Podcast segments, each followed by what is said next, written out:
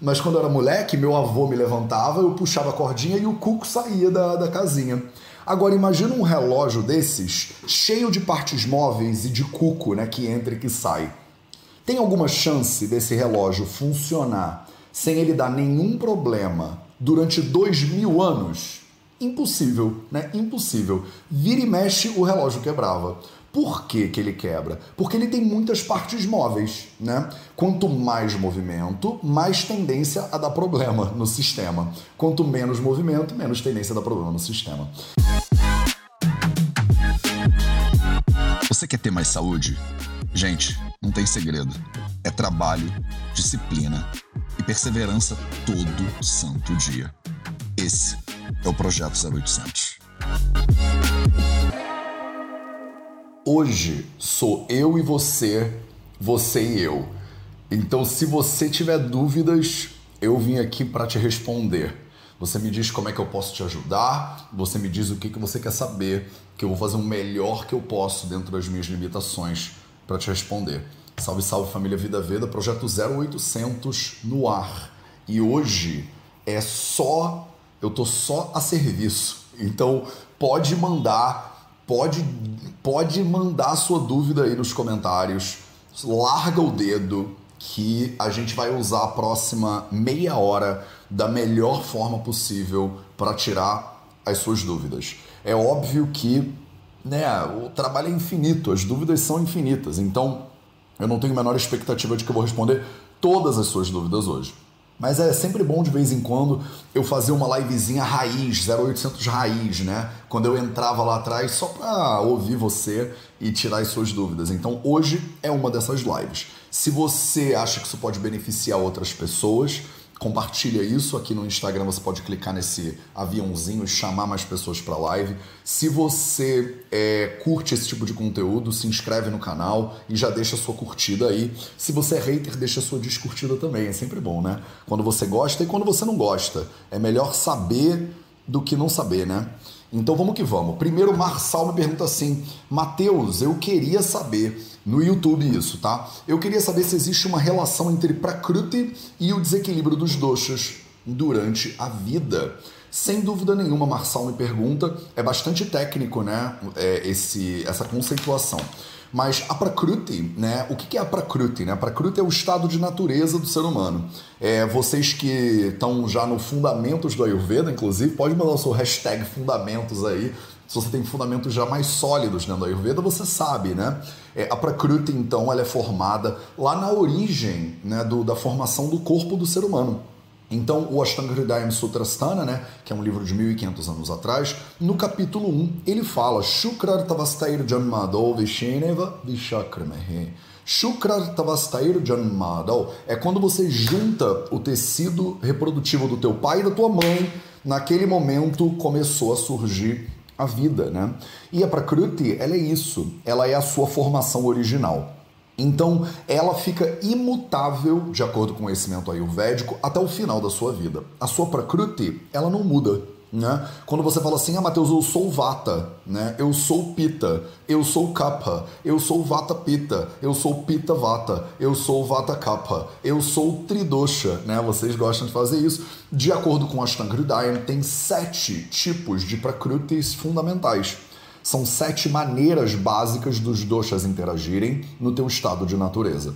E aí, Marçal pergunta, Mateus, eu queria saber se tem alguma relação entre a Prakruti, então que é o estado de natureza do ser humano, e o desequilíbrio dos doshas ao longo da vida. E tem sim, tem uma relação muito clara, inclusive expressa lá no Ashtanga Hridayam, no capítulo 1 também, nesse mesmo esloquinha. Ele continua né, falando. Tem algumas dessas combinações que são consideradas melhores e tem algumas dessas combinações que são consideradas piores. Né? Por que, que algumas dessas é, combinações são consideradas melhores e outras piores? Porque os doshas, eles são a maneira que o Ayurveda entende o funcionamento da fisiologia complexa né, dos seres humanos.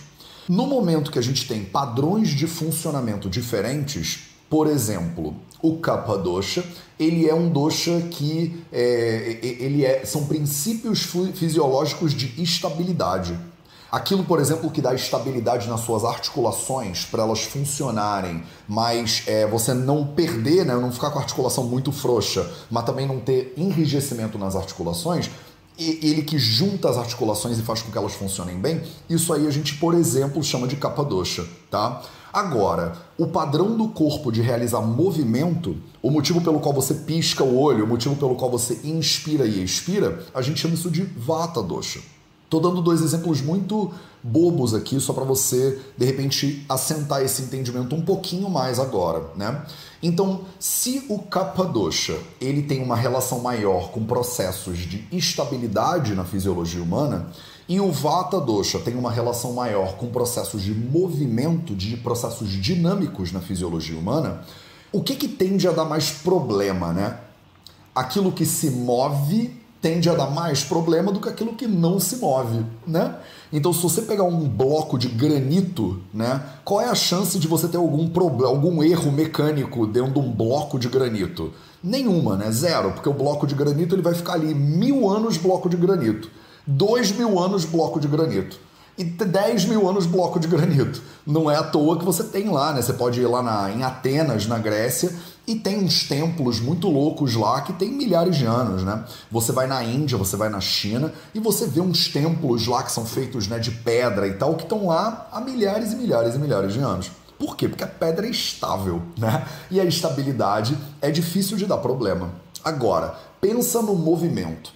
Imagina um relógio, por exemplo, daqueles antigos, sabe da casa da tua avó? É, da tua bisavó, talvez, que tem várias partes. Sabe aquele que tinha o cuco, né? Que na, minha, na casa da minha avó tinha um relógio, deve ter ainda lá, tinha um relógio que tinha um cuco. E o cuco realmente abria uma portinha e saía um cuco. Eu, ama, eu ficava louco com aquele negócio. Eu lembro quando eu era moleque. Tem até uma cordinha no relógio que se você puxasse o cuco saía. E eu lembro do meu avô, que já não está mais aqui, ele me, me levava. Gente, fiquei até emocionado pensando nisso. Meu avô, ele me, me botava no colo e ele me. Ai, que lindo, é verdade. E eu puxava a cordinha e o cuco saía. Imagina um Matheus pequenininho, né? Hoje eu tenho 1,86m, 87 Mas quando eu era moleque, meu avô me levantava, eu puxava a cordinha e o cuco saía da, da casinha. Agora imagina um relógio desses, cheio de partes móveis e de cuco, né, que entra e que sai. Tem alguma chance desse relógio funcionar sem ele dar nenhum problema durante dois mil anos? Impossível, né? Impossível. Vira e mexe, o relógio quebrava. Por que, que ele quebra? Porque ele tem muitas partes móveis, né? Quanto mais movimento, mais tendência a dar problema no sistema. Quanto menos movimento, menos tendência a dar problema no sistema. Então, se você tem uma prakruti, que é um estado de natureza, que é regido mais por princípios de movimento, que a gente chama de Vata Dosha no Ayurveda, essa Prakruti ela é considerada a pior de todas. Ela é a que dá a tendência de dar mais problema, né? E a Prakruti, que é mais estável, a de Kapha, por exemplo, com um predomínio de Kapha Dosha, ela tem uma tendência a dar menos problema, porque ela é menos móvel, ela faz... Faz sentido isso para vocês? É meio lógico, assim, é meio óbvio, mas é que às vezes a gente não para para né, fazer essa análisezinha. Então, respondendo a pergunta do Marçal, eu não sei se é do Marçal ou da Marçal, mas é, tem essa relação, percebe? Entre a Prakruti. Dependendo do seu tipo de Prakruti, ela tende a dar mais problema ou tende a dar menos problema, dependendo se ela é mais móvel ou menos móvel. Né? É, isso não é só ruim, tá? Então não é para dizer que o Vata Dosha é o pior de todos. Movimento é fundamental na vida, né? Você também não faria nada sem movimento. O kapha, ele tende a ser mais estável e por isso dá menos problema, por isso que tem menos doenças de kapha dosha, né? Dentro da visão ayurvédica, tem 80 doenças possíveis de vata dosha, básicas, né? E 20 doenças possíveis de kapha dosha, por exemplo, básicas. É bem menos, né? Uma fração. Por quê? Porque quanto mais estável, menos problema tende a dar. Agora, não é dizer que o kapha é ah, então ele é o perfeito. Não é o perfeito, porque ainda assim é um desequilíbrio.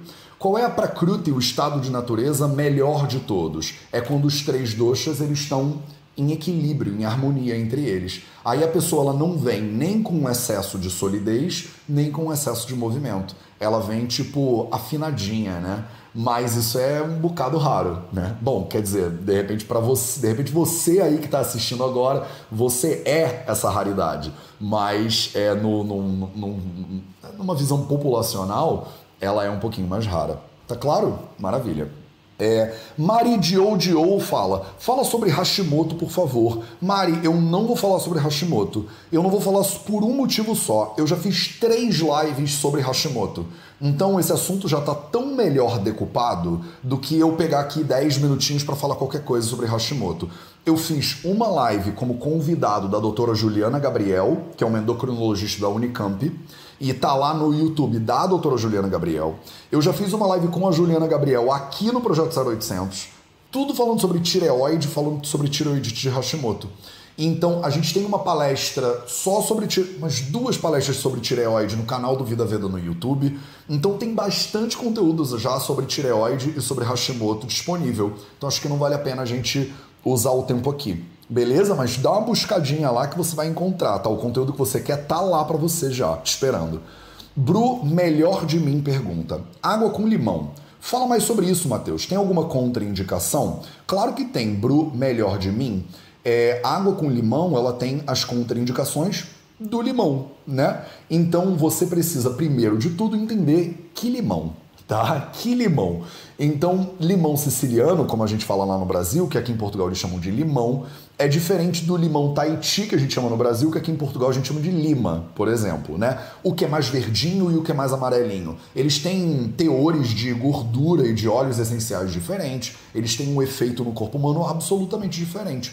O limão ele é um pouquinho adstringente, ele é azedinho.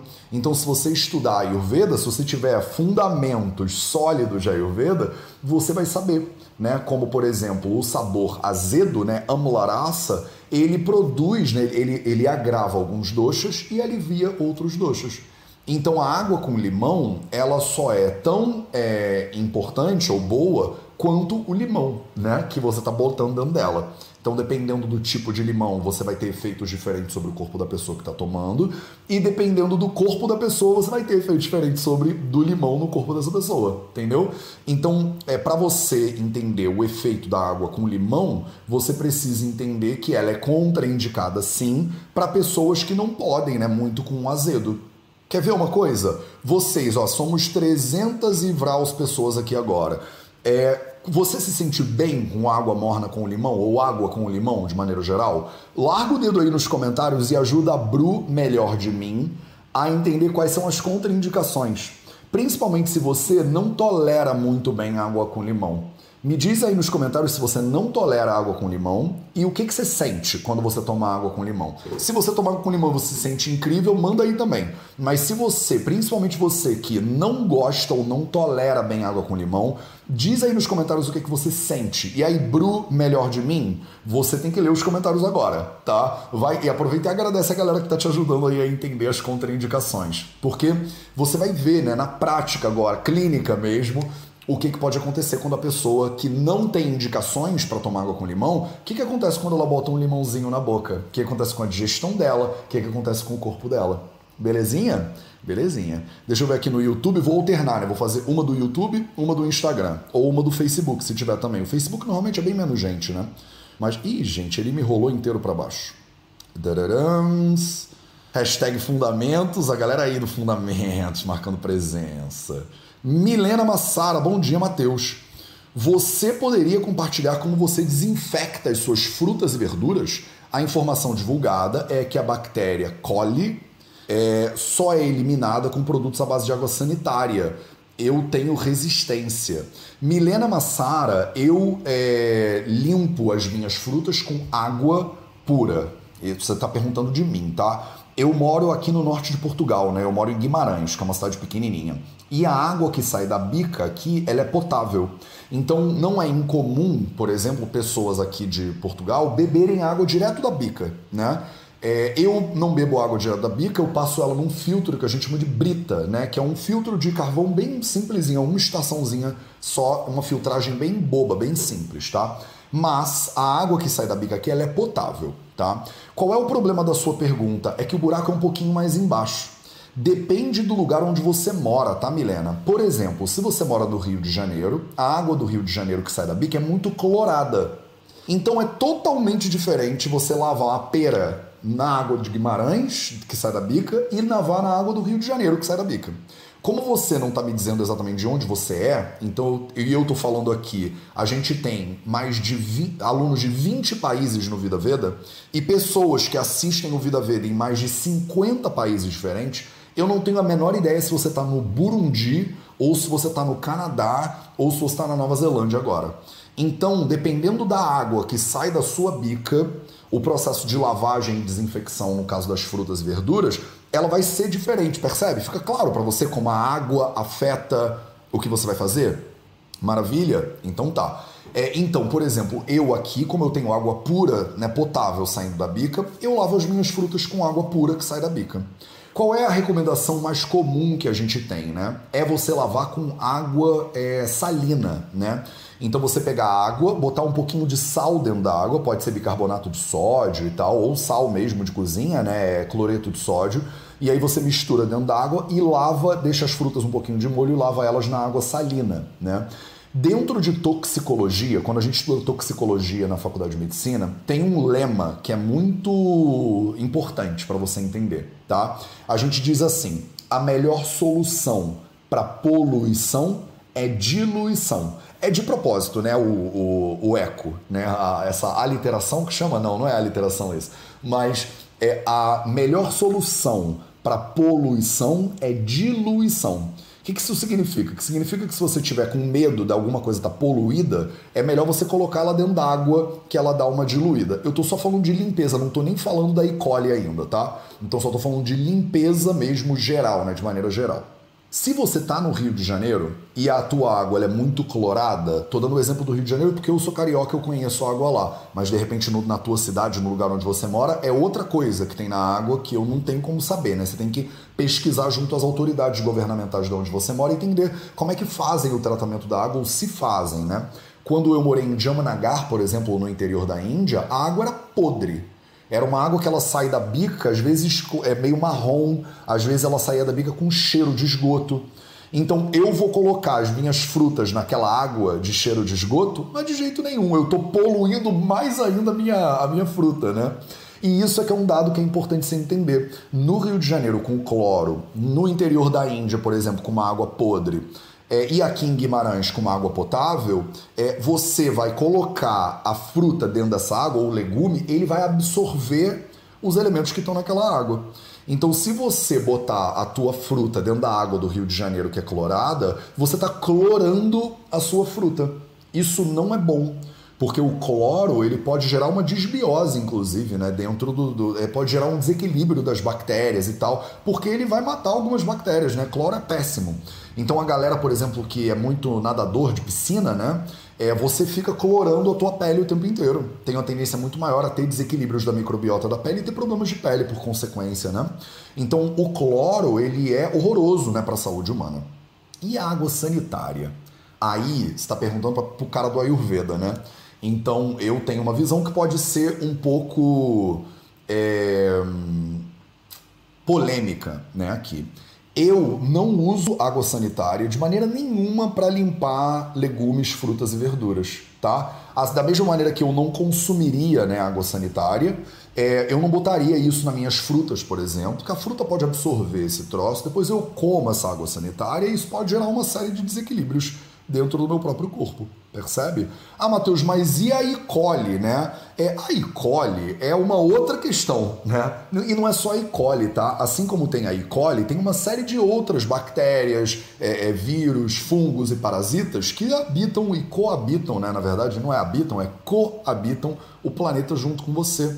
É, a primeira preocupação que eu tenho quando eu entro em contato com algum vírus, bactéria, fungo e parasita é a minha capacidade do meu sistema imune de lidar com aquele bichinho, tá? Porque muito antes de inventarem água sanitária, já tinha essas bactérias, fungos, parasitas e tal e tal no planeta Terra, né? Na época dos Samhitas, milhares e milhares de anos atrás, esses bichinhos já estavam pelo planeta. Ah, Matheus, mas a gente morria de infecções. Morria e vai continuar morrendo durante muito tempo ainda pela frente, né?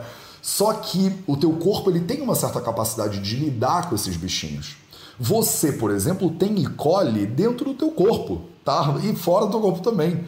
Então a E. coli, ela não é o demônio, ela não é o satanás. ela não é o sinteco gelado, ela não é o morcego de mochila, entendeu? A, a E. coli, ela não é o tudo que você deveria evitar na sua vida de qualquer jeito. A sensação que vocês têm muitas vezes de que você tem como esterilizar tudo que você vai botar para dentro do corpo, ela é ilusória. Porque dentro da mucosa da tua boca tem um monte de bactéria que você está ali entrando em contato com elas né, o tempo inteiro. O que é mais importante na minha visão? Não é você água sanitarizar a sua vida inteira para evitar que você tenha contato com bactérias, fungos, parasitas, porque você vai ter, entendeu? Não adianta você viver numa bolha de álcool gel. Inclusive, tem uma hipótese né, de higiene que a gente fala que se a pessoa passa a vida dela inteira dentro de uma bolha de álcool gel, isso pode ser até pior para o sistema imune dela. Quando você não tem contato com os bichinhos, você não desenvolve o quê? Imunidade. Inclusive, você não aprende a lidar com esses bichinhos. Se você nunca se relaciona com ninguém, você não desenvolve uma capacidade legal de diálogo, por exemplo. Aí um dia você encontrou o amor da sua vida, a pessoa que tem tudo que você precisa, a outra metade da sua laranja, né?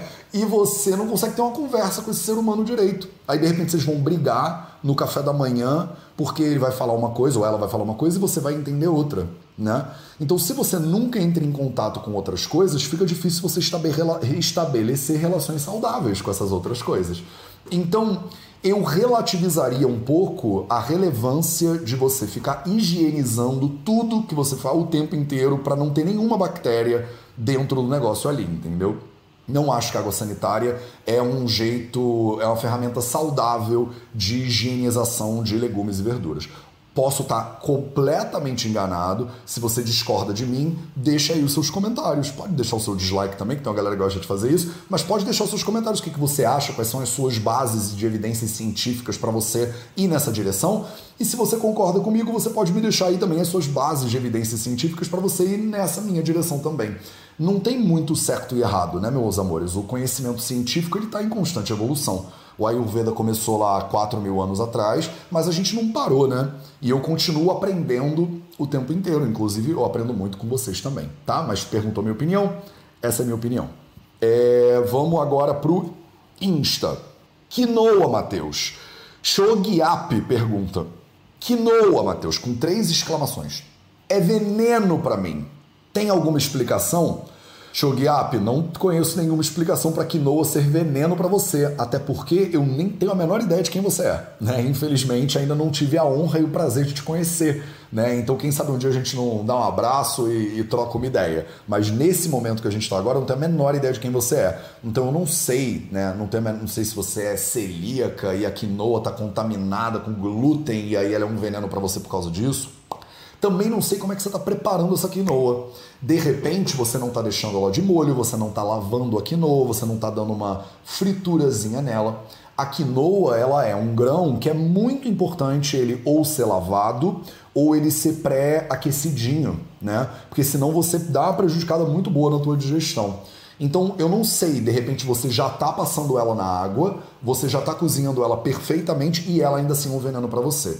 Se você não lava a quinoa antes de você cozinhar, eu acho que vale a pena você dar uma lavadinha nela. É, muitas pessoas, em vez de lavar a quinoa, simplesmente botam ela na panela que vai cozinhar e dão uma aquecida primeiro nela. Essa aquecida faz com que a quinoa fique com um cheirinho quase de pipoca. Ela dá uma estouradinha de leve. E aí você sabe que ela está pronta para você cozinhar ela. Então, essas duas maneiras são as que eu mais conheço né, de, de como se faz quinoa por aí. Talvez elas tenham alguma relação com o fato de você é, dela ser um veneno para você. Outro, outra coisa que fica difícil de eu explicar é porque você falou que ela é um veneno. Eu não sei o que isso significa. Você come e fica inchada, você tem dor de cabeça, você tem uma reação alérgica completa que você não consegue respirar, ela trava a sua garganta e a gente tem que ver com uma EpiPen para dar uma. sei lá, entendeu? Então eu não tenho a menor ideia do que, que você diz quando você fala veneno, o que, que isso significa. Então ficou meio que fica difícil, né, para eu dar uma resposta um pouco mais interessante aqui. Mas com base no que você está perguntando, é isso. Galera, hashtag fundamentos aí, deixando seu hashtag. É, Lucy AA, aqui da Holanda. Qualquer hora eu vou aí para Guimarães fazer uma consulta presencial. Ai, que legal, Lucy. Eu não dou consulta presencial, tá, Lucy, nesse momento. E infelizmente a minha agenda tá com uns sete meses, eu acho, de espera. Cada hora minha equipe me fala um número diferente. Já era dez meses, aí eu acho que agora estão consertando, estão conseguindo ajeitar tudo. Então não adianta dar um pulinho em Guimarães, não, tá? Porque minhas consultas hoje são 100% online nesse momento que a gente está vivendo. É, Débora Bertoldo, o que você acha das vacinas da gripe que tomamos todo ano? Realmente necessário tomar todo ano ou uma coisa meio comercial? Obrigada pelo seu trabalho de trazer informação de qualidade e informada. Obrigado a você, Débora Bertoldo, pela sua pergunta. Matheus, você acha que é realmente necessário tomar esse troço todo ano? Depende. Depende de quem você é, tá? Qual é o problema da gripe, né? O problema da gripe é que ela, dependendo da sua idade e dependendo das da sua situação de saúde, né, da qualidade da tua saúde, a gripe ela pode gerar um monte de problemas para você, tá? É como o Covid, né? A maioria das pessoas que contrai Covid não tem, não chegam perto de serem entubadas, por exemplo, e terem uma, um quadro muito grave, né? Então a maioria das pessoas não tem um quadro muito grave. Isso significa que ninguém deveria vacinar contra a Covid? Não, né? A vacinação, ela tem dois aspectos fundamentais que você precisa entender aqui. O primeiro aspecto fundamental que você precisa entender é para diminuir a possibilidade de você pegar um troço muito grave e, sei lá, por exemplo, morrer por causa dessa doença. Se você é um senhor de 89 anos de idade, é muito diferente a minha recomendação sobre vacinação contra a gripe do que se você é uma jovem de 23 anos de idade. Faz sentido para você? Uma jovem de 23 anos de idade tem uma possibilidade de ter é, um quadro muito grave de gripe muito menor do que uma pessoa que pode já estar tá mais imunodeficiente, por exemplo, tá? Eu espero que isso fique óbvio para você. Então, dependendo de quem você é, a vacinação contra a gripe ela é mais indicada ou menos indicada, tá? Nada é 100% indicado e 100% contraindicado. Esse é o segundo ponto que você precisa entender. Eu acho que as pessoas, às vezes, principalmente a galera que é meio anti-vax, né, tipo, é contra a vacinação, elas não entendem que tem uma, um fator que é o segundo fator, que é absolutamente fundamental, que chama sistema de saúde pública ou políticas de saúde pública, tá? Quando você toma uma vacina, você não tá só se vacinando a vacinação, e é engraçado vocês estão ouvindo isso de uma pessoa de Ayurveda, porque as pessoas acham que todo mundo que é de Ayurveda é naturalmente contra a vacinação. Você só pode ser contra a vacinação se você não estudou Ayurveda de verdade. Porque o Ayurveda ele é um sistema de saúde pública. Se você nunca leu nenhum Samhita, fico todo arrepiado falando disso. Se você nunca leu nenhum Samhita, você não entendeu que o Charaka Samhita, por exemplo, o Samhita mais antigo que a gente tem, ele é um livro que é um manual de saúde pública, na verdade. Ele é para ser lido pelo, pelo médico do rei para ajudar a manter a saúde da população inteira da, do, do, do, vilarejo lá do rei ou do, do reinado do rei, sei lá, né? O que, que eram há 4 mil anos atrás. Hoje, o Ayurveda é um sistema, uma política de saúde pública. Quando você fala de política de saúde pública, a gente tem que eliminar a importância da Débora Bertoldo como protagonista do planeta Terra inteiro e diluir a importância da Débora Bertoldo em relação aos outros seres humanos que também estão ocupando aquele vilarejo, aquela cidade, aquele estado ou aquele país. Né? No momento que eu sou parte de um contexto social, eu não posso só fazer as opções que são melhores para o Mateus. Então você entra numa dinâmica que é uma dialética a princípio entre a individualidade, a saúde individual e a saúde coletiva. Muitas vezes a sua saúde individual ela não está nem aí para a saúde coletiva, então não faz diferença se você, sei lá, é, acorda cedo ou acorda mais tarde. Vai fazer diferença só para você, mas de repente não vai fazer diferença para o seu vizinho. Então tem coisas que você faz na sua vida que são 100% saúde individual não faz diferença, né? Se você acordou no Brahma Muhurta ou não, né? Acordou no Brahma Muhurta ou não faz diferença para você, mas de repente pra tua vizinha do, do, do outro, do, do, outro prédio, ela não tá nem aí. Você dorme a hora que você quiser, acorda a hora que você quiser, entendeu? Agora, tem elementos da nossa saúde que são elementos de saúde que são coletivos. No momento, por exemplo, que você, sei lá, desmata a Amazônia, não, não é a tua Amazônia, entendeu? Ela é minha Amazônia também, ela é a Amazônia do planeta Terra inteiro. Por isso que você não deveria ter direito de fazer o que você quiser. o tempo todo. Você não pode entrar, pegar um carro no meio da rua, entrar no carro de qualquer pessoa e sair dirigindo ele, né? Porque não é só não é tudo seu no planeta, né? Você está coabitando o planeta com outros seres vivos também. E quando você coabita o planeta com outros seres vivos, algumas das suas atitudes, elas resvalam nos outros seres vivos. Olha que loucura, né? Então você se torna responsável no controle e na gestão da sua saúde sobre o efeito que as suas opções vão gerar nos outros. Você pode jogar lixo pela janela? Não, você não pode.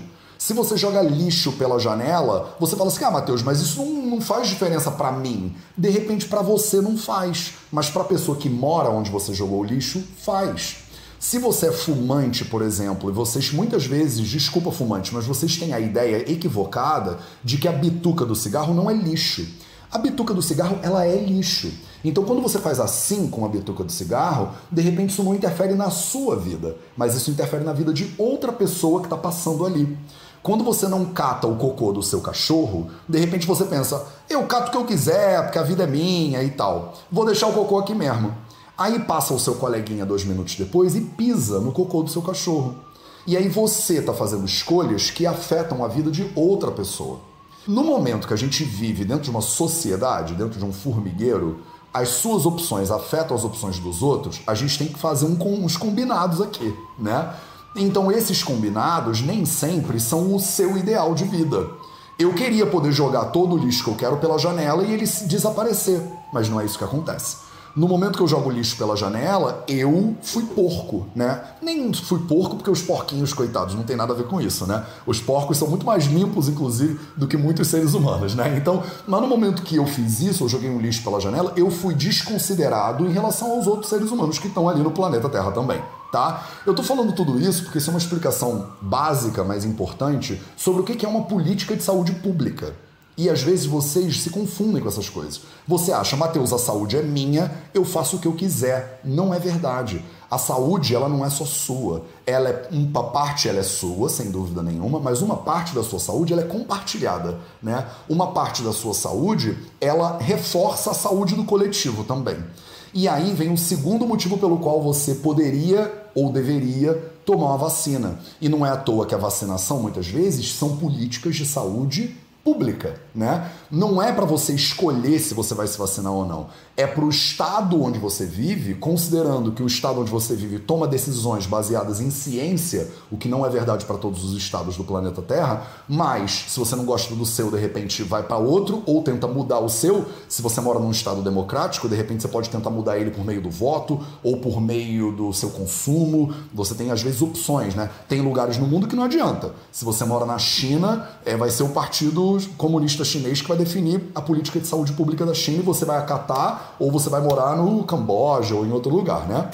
Então, se você mora num estado, o estado ele tem a obrigação de organizar aquela galera que mora ali. De repente você mora em Liechtenstein, que tem tipo quatro pessoas, ou você mora no Brasil, que tem mais de 200 milhões. No momento que o Estado brasileiro ou o Estado português, que tem mais de 10 milhões, tenta gerir a saúde de todo mundo que está ali, ele tem que fazer opções considerando a dinâmica populacional e não só a dinâmica individual. Nesse momento, para viver nesse estado, você acaba abrindo mão de algumas coisas que você gostaria de escolher por conta própria em nome de uma governança coletiva. Eu entrei aqui num discurso de política de saúde pública, mas eu acho que tem tudo a ver com a pergunta da Débora Bertoldo sobre vacinação. Né? É, eu pago impostos, por exemplo. Eu acho legal pagar impostos? Não, eu acho péssimo pagar impostos. Se eu pudesse não pagar impostos, eu preferia não pagar impostos. Por que, que eu, que moro em Guimarães, por exemplo, eu pago imposto lá no Brasil, diga-se de passagem, para o governo brasileiro fazer estrada, é manter as escolas públicas, os hospitais. Nem vou entrar em detalhes se ele faz isso bem ou se ele faz isso mal, cada governo faz diferente, né? Mas o fato é que eu, Matheus, pago imposto lá no Brasil, onde eu nem moro há mais de oito anos. Eu acho isso o máximo? Não, mas eu pago. Eu acho, eu reclamo nas redes sociais, vocês me vêm fazendo stories falando porque é um absurdo. Não, eu pago e eu, eu espero que eles façam o melhor que eles podem com o meu dinheiro, que eu estou pagando para o governo, mesmo que eu não esteja usando esse dinheiro. Percebe? Quando eu pago impostos, eu estou fazendo parte de um contexto de gestão do coletivo e não do individual. Quando eu tomo uma vacina, eu também estou fazendo parte desse contexto. Quando eu me ali, eu fui alistado, por exemplo, no exército brasileiro. Eu sou a favor de guerras? Não. O Brasil entra em guerras? Não. Mas eu fui lá me alistar, por exemplo, no exército. Né? Por quê? Porque isso é uma política. Tô falando que isso tá bom ou tá ruim? Não, só tô dizendo que são políticas de, do governo, né? Ou a gente muda, enquanto a gente não mudar, essa é a regra, né? Enfim, a gente pode falar um monte aqui sobre política e tal, mas não é a minha área de especialidade. Eu não sou sociólogo, eu sou advogado, mas eu não atuo dessa maneira agora. Então, a questão é assim: quando você toma uma vacina, você, a vacina da gripe, você está se protegendo se você está num grupo de risco para contrair, por exemplo, uma gripe e morrer de gripe, e você também está protegendo a sua vizinha que tem 99 anos e que não tomou a vacina dela de gripe. Porque de repente eu vou pegar a gripe e não vou, não vai acontecer nada comigo, porque eu sou um jovem saudável de 37 anos, mas eu vou espirrar aqui no corredor e a minha vizinha vai pegar a gripe e ela vai morrer de gripe. Quando eu transmito gripe para minha vizinha de 99 anos, eu fui parte dessa dinâmica. Isso é muito doido, né? De assumir esse tipo de responsabilidade. Porque eu posso falar, ah, mas ela que tinha que ter ido lá tomar vacina dela. Mas tem muitos mais detalhes em relação a isso, né? Tem gente que não pode tomar vacina porque ela pode ter alguma doença que não a permite tomar vacina. Imagina que ela tem alguma comorbidade ou alguma doença, ela é imunossuprimida por algum motivo ela nem pode tomar vacina. E aí eu não tomo a vacina porque eu não quero, porque eu acho que alguma coisa vai acontecer horrorosa comigo. Ela não pode tomar vacina porque ela tem alguma comorbidade. Eu pego a doença e não me contamino, passo para ela e ela morre. É muito do... isso buga um pouco a cabeça de vocês, porque a gente está interligado, meus amores. Não tem jeito. Você está num planeta Terra que é um sistema fechado com um monte de outras pessoas. Então, muitas vezes, o que é confortável para mim é não é o que eu tenho que fazer em relação a dever social, né, para cuidar do outro. Então, muitas vezes você toma vacina, Débora Bertoldo, para você, mas muitas vezes você toma vacina para os outros. E isso é um lugar meio que de doação, ou de colaboração, ou de participação, ou de assumir o seu papel nessa dinâmica social aí. Eu estou dizendo que eu acho que isso é o ideal, ou que eu acho que todo mundo tem que vacinar, ou darará. Não, eu só estou tentando te explicar, antes que eu receba 35 mil hates, porque eu tenho certeza que isso vai acontecer, é o que que é, né? O para que que serve a vacina? Porque eu acho que muitas vezes vocês entram numas de achar que a vacina é só para você e não é, entendeu? O seu filho que não vacina de pólio, ele pode passar pólio para outra criança. E aí a outra criança fica é, com sequelas, por exemplo, de pólio e não o seu filho. Então, eu não sei se isso é bom ou se isso é ruim, mas a vida é assim, a gente está interligado. No momento que você decide desmatar a Amazônia, eu me ferro. No momento que você joga bituca de cigarro na rua, você suja a minha rua também. No momento que você não cata o cocô do seu cachorro, de repente eu piso no cocô do seu cachorro. Então os teus atos, eles estão conectados com os meus e os meus com os seus. No momento que eu destruo a camada de ozônio, você pode ficar com câncer de pele. Então isso acaba sendo uma questão de política de saúde pública. Tá claro isso? Eu espero que esteja claro que eu não tenha sido muito mais é, prolixo do que eu deveria, mas é porque esse é um assunto muito querido para mim. Eu tô pensando em fazer mestrado e doutorado em política de saúde pública, tá? Porque o Ayurveda é um sistema de saúde pública. Tá, parei, chega. Beleza. Daniela Petrala, Pe Petrela pergunta assim: Mateus, quais são os benefícios do ghee? Cara, o Gui tem uma série de benefícios, eles estão listados no Ashtanga Hridayam Sutrasthana, capítulo 5, Drava Dravya Vijnana, né? É, e eu não sei se vale a pena a gente perder tempo aqui falando do Gui, porque isso já está tudo lido, decupado, explicado, traduzido do sânscrito para você no YouTube do Vida Veda. Tá? Eu já li o capítulo 5 do Ashtanga Hridayam Sutrasthana inteiro e ele tá todo no YouTube de graça para você. Então tem as aulas todas de Gui lá, Dani, para você, se você quiser dar uma olhada lá, que eu acho que é muito bom. E aí a Tainá Rocha fala: Matheus, eu também sou vegana e fala-se muito do ghee. Qual o melhor substituto? Não precisa de substituto, tá? Você não tem nada no ghee que você precise para existir. Presta atenção. Se o ghee fosse essencial para a vida humana, não tinha um chinês no planeta Terra. Porque na China não tem nem leite direito, quanto mais ghee. Aqui na Dinamarca ninguém come ghee, meu povo. Na Alemanha tal, não tinha essa coisa do ghee. Então você não precisa substituir o ghee. O ghee não precisa existir, na real. Se o ghee não existisse, e olha que loucura você parar pra, para pra pensar que existiu uma época da humanidade onde a gente não pegava o leite da vaca para tomar. O ser humano tem 200 a 300 mil anos que ele é Homo sapiens, do jeito que ele é. Tem uma parte muito grande dessa história que a gente vivia lá na, no, no, na savana africana e não tinha vaca. E a gente não tirava o leite da vaca e a gente não consumia o ghee. E o ser humano já existia antes da gente começar a pegar o leite da vaca e vai continuar existindo muito depois. Tem inúmeras civilizações no planeta Terra nas quais não tem vaca e eles viviam muito bem, obrigado. A China é só um exemplo porque é uma população que tem mais de um bilhão de seres humanos. E na China você ia cortar um dobrado para achar leite na, no, no mercado, porque não tem. Na cultura chinesa eles não consomem lácteos, queijo, ghee, nem nada disso. Então, na cultura indiana, o ghee ele é muito comum, não é à toa que, como o Ayurveda se desenvolveu na Índia, a gente fala muito do ghee, né? Mas o fato do Ayurveda falar muito do ghee fala muito mais sobre o contexto né, sociocultural no qual os samhitas se desenvolveram do que de uma obrigatoriedade do ser humano de consumir a gordura derivada do leite da vaca. Né? Que não faz sentido nenhum. A gente é um bicho que não depende do leite de outros bichos para sobreviver. Um dos benefícios incríveis do ghee é quando você vive num cenário de escassez alimentar, você não tem nada para comer, e aí você é, consegue alguma fonte de gordura, né? E o ghee é uma fonte de gordura, né? Ele não só é uma fonte de gordura, como ele é uma fonte de gordura derivada do leite de algum mamífero. Como você é mamífera ou mamífero, você come a gordura de um leite, né, de algum mamífero, você provavelmente aquela gordura é muito parecida com você. A gordura do leite da vaca é mais parecida com a gordura humana do que a gordura de gergelim, por exemplo, né? Que não é feita de não é de um bicho, né? Então ele é meio que é, a gente usa, como vocês falam, muito bioidêntico né, hoje em dia. Então, são lipídios que têm um perfil muito interessante, muito parecido com o corpo humano. Então, é fácil de absorver e tal e tal. Agora, isso é necessário para o ser humano viver? Não é. Se fosse, eu não estaria vivo, diga-se de passagem, né? Porque eu sou um ayurvédico que não consome ghee. Olha que loucura. Porque dá, tá? Porque eu acho que a Ayurveda não é viver na Índia e consumir coisas indianas.